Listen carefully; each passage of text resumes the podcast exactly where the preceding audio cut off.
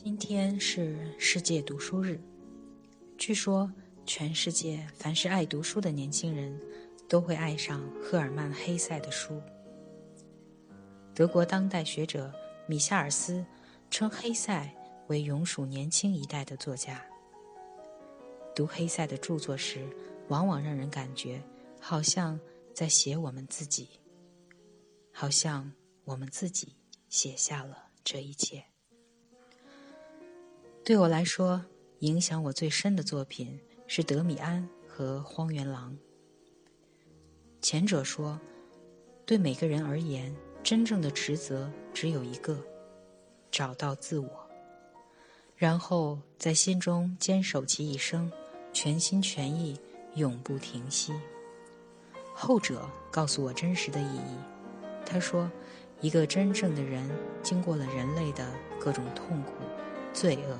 错误、热情和误解，而进入到永恒，进入到宇宙。永恒不是别的，是对时间的摆脱，在一定程度上可以说是返回天真，返回宇宙。它仿佛在告诉我真实的归宿。但究其本质，最打动我的是德米安的前言。没有一个人曾经整个完全发挥他自己，可每一个人却都努力要做到那个地步。所以，我们都是有局限的，我们只能达到自己最大程度的完整，甚至有时候这种完整依然要被人诟病。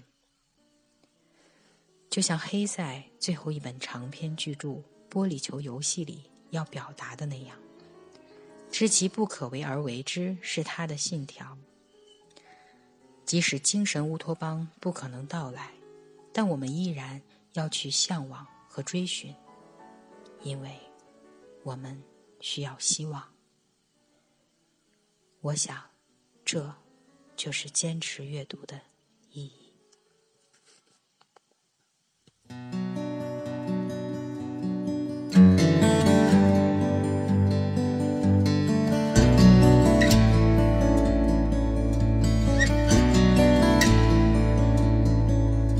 Was a long time coming, but plain to see. When I held his shaking hand, he couldn't look at me. He said something about losing, losing the will to go on.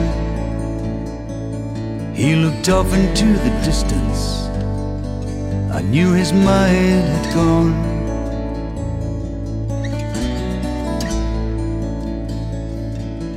Lights a candle, it has a soft kind of glow. He's scared of the dark, but he won't let nobody know. Cause when the midnight demons are creeping through the night, he knows they'll get to him when he's run out of fight.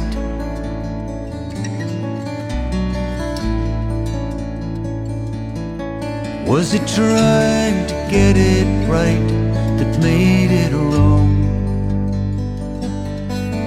Was it just a road that went on way too long? Too long, too long,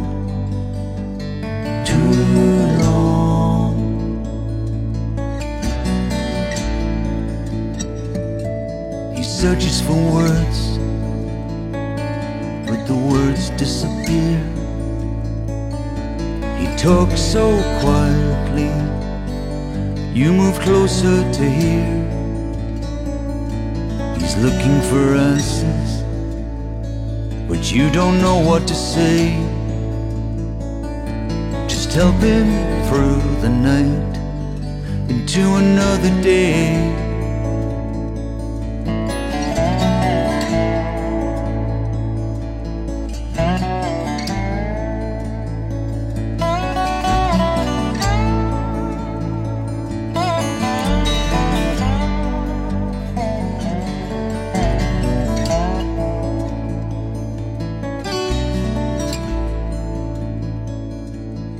Falling over the edge of the abyss,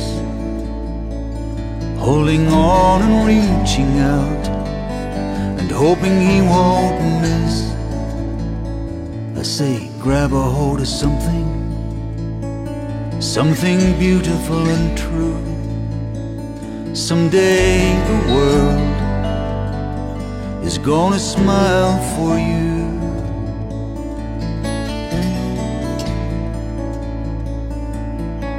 Was it trying to get it right that made it wrong?